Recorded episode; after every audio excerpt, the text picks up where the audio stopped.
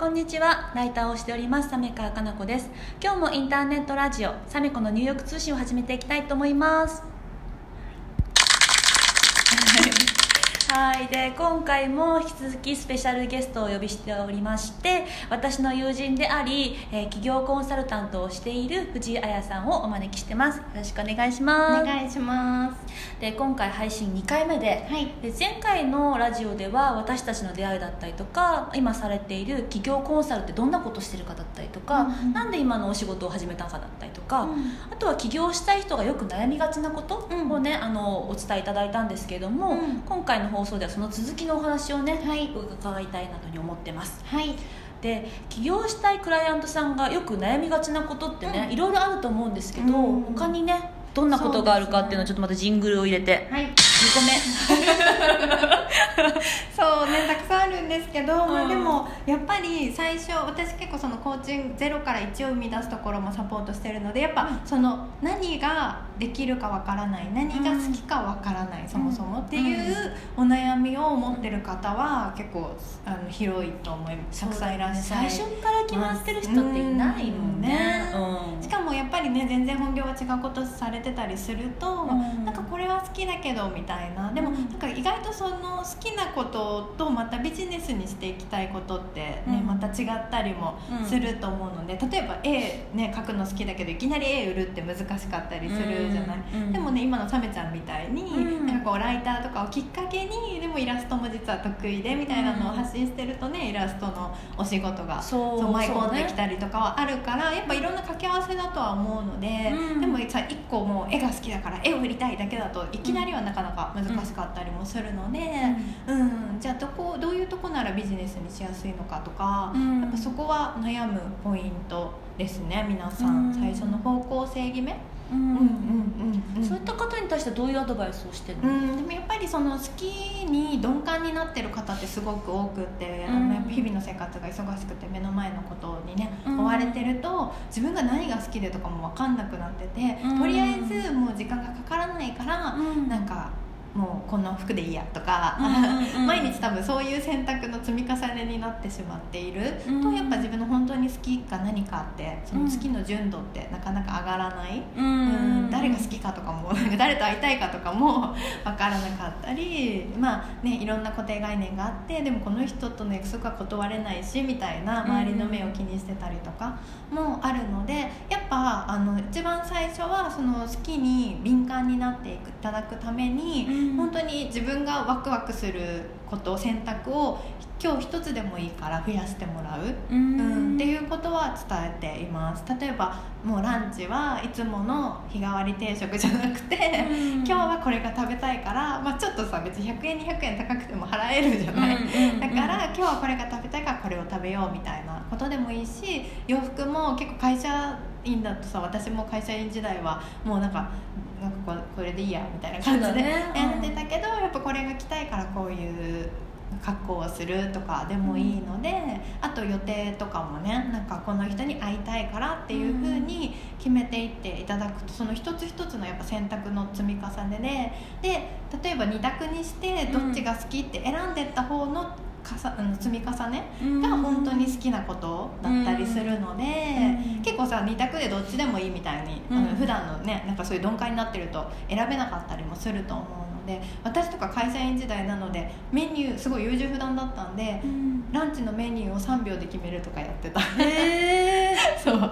そのぐらいやっぱなんか好きに鈍感になってるとうーんみたいにすごい悩みがちになっちゃうけど、うん。なんかもうトレーニングとしてやってたそれは。なんかそそういうトレーニングあるよみたいな感じで聞いて、うん。試しにやってみたりして。ーでもそうするとこうだんだんパッて見るともうあこれがいつもやっぱ私はこっちを選ぶからこれが好きなんだなとか、へうん、ー分かってくるから。そっか。うん。じゃあ自分のときめく感度をうん。まずは上げていくっていうことをやってもらってうん。好きに敏感になってもらうってことうん、ね。好きに敏感になってもらいますね。あとは結構あの継続の講座とかだと周りの方とこうフィードバックし合ったり、うん。あとやっぱアウトプットをしていくとねブログとかを読み合ったりするとやっぱりその人らしさってすごく出てくるので、うんうん。例えばちょっとね自分だったらそんな大したことないって思ってることでもすごい知識があることがあってそれみんな知りたいよみたいな感じで周りから言われてどんどん書いていくとあ実はこれがこんな人の役に立つんだみたいに気づいていったりもするので、うん。まあ、そういう一つ一つの選択とあとはアウトプットをやっぱ重ねてもらって周りからフィードバックもらうっていうことはあのしてもらうようにお伝えしてます。そっかじゃあそういったことを経て自分がやっていきたいこととか好きなこととか得意なことを見つけていかれると、うんう感じなんですね。そうですね、うん。そんな感じかな。大きく。うん。うかりました、はい。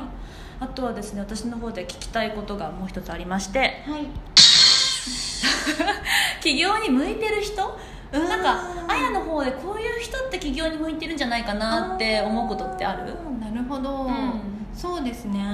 なんかねまずオタク気質の人はすごい向いてると思う。へ うん、なんか気になることあったらすごい調べちゃうとか、うんうんまあ、それ結構好きが明確なあそうだね。ううんん。な理由でもあのあるので、うんあの私の場合は全然オタクではなかったんですよ、オタク気質とかでは全然なくってむしろ好きが分かんない派だったので、うんどちらかというとでもねあのやっぱ人っていろんな方の変化を見てて、うんじゃあ例えばあの今までは結構忙しくて時間がなかったけど、うん。予定をあえて入れないようにして、まあ、丸々2日3日予定がありませんっていう日を作ってもらうと、うん。まあ、最初はね疲れてて寝寝るとかあるかもしれないけど、うん。やっぱねちょっと心と体に余裕が出てくると本当に好きなことを選択しだすんだよね。だからなんか私の場合はオタクになるほど没頭できるものが最初は見つからなかったので先に逆にあえて時間を作るっていう方をやってみて。ううんん、だからなんか今まではそれまでは予定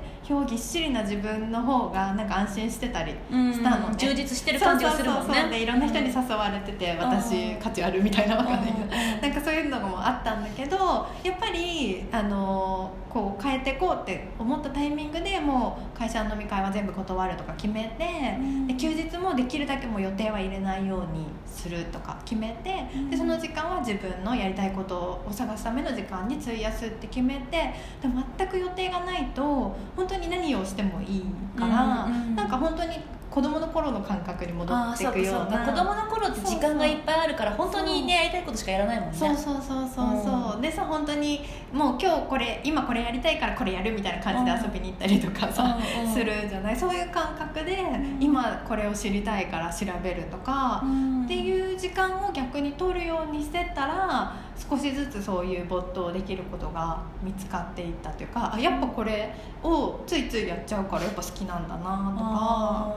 うんそっか、うんっていうことだと起業に向いてる人は没頭する何かを持ってる人うん。が向いてるんですか？うんやっぱり一つにこうエネルギーを注げる人、うん。だからあんまりマルチタスクな必要は全然ないと思っててむしろシングルタスクで逆にさ起業するから、まあうん。いろんなことはもちろんやるんだけども、まあ、その分さ他の足りない部分は助けてもらえる周りから助けてもらえるっていうこともそういう人を見つけていけばあの、うん。あると思うので結構シングルタスクで没頭できるっていうのは強みになると思いますね。なるほどうん。ね確かに。私会社員時代マルチタスクができなさすぎて 辛かったんだけどうんフリーランスなど自分が好きなこととかうん。得意なことしかしなくていい。仕事も断れたりとかうん。自分で選べたりするからすごく楽だなと思っていて。そうだよね、うん。だから逆にそうマルチよりシングルタスクでね、うん。なんかこれっていうのにあの時間を費やせるっていうのはフリーランスのね起業する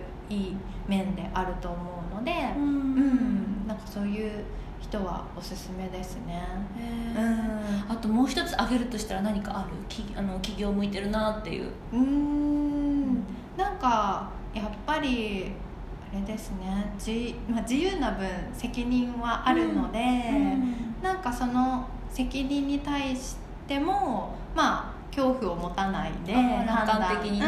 うんうんできる、うん。うん、人かな。やっぱりなんかね確実な安定とかはないわけなので会社員とかは違うけど、うん。でもなんか自分が選んだ道なら大丈夫とか、うん。自分が受けた案件で自分がやりあの仕事したいと思った人となら大丈夫って、うん。今がそのねなんかあの大丈夫だからもうこのまま進んでいけば将来もっと楽しくなるっていうふうに思える思考を持ってる人っていうのはすごく大事ですね。そうかそうか、うん。じゃあ割と楽観的でその自由っていうのがなんか中には苦になっちゃう人いるじゃない？そうね。なんかルールがあった方が楽っていう人は向いてななくどちらかというと向いていなくって、うんうんそれよりはこう自分でどんどんどんどんアイディア出してクリエイトしていくような人の方が向いてるかなってそうですね、ううん。ん。でもなんか企業結構私のところには会社員の方もいらっしゃるので副業的に好きなこと始める方があのでそのまま続けた方が心地いいっていう方もやっぱいらっしゃいます。そういう方はやっぱある程度その、まあ、不安とかも感じやすかったりもするから安定した軸はありながら、うん。でも好きなことでやっぱ自分でこうね生産していく生み出していくっていう経験をすることで本業にも絶対役に立つじゃないですか、だからうんまあその相乗交互が出るっていう意味でも本業はやりながら副業で好きなことをライフワークとしてうん。やっていってっていう方もやっぱりいらっしゃいますね、うん。すごいよね、うん。副業ってリスクがないじゃない？そうね。でかつ好きなことで仕事になってすごく自分の中でもやりがいだったり満足感だったりとかもあるし、うん。もしかしたら副業の方がねもしかしたら本業よりも、どんどんどんどん収入が大きくなったらスライドすればいいしね、そう。で女性って絶対ねやっぱライフステージがいろいろ変わるタイミングが来るので、子育てに集中したいから仕事より子育ての時間家族との時間を増やしたいなってなった時に例えばねいきなり会社や辞めるっていう形だとあれだけど副業として何か柱があれば、うん。ね、こっちにシフトしてみようかなみたいに切り替えられるのでやっぱ心強いですよね。そうですね、なるほど、うんした、でですね まだまだね実は聞きたいことあるんですけれども、はい。この番組12分番組でね、うんうん。また時間が差し迫ってますので、はい。この続きのお話はまた次回の放送でね、はい。伺えたらなというふうに思っております。はい。じゃあまた引き続きよろしくお願いします。ありがとうございます。ありがとうございました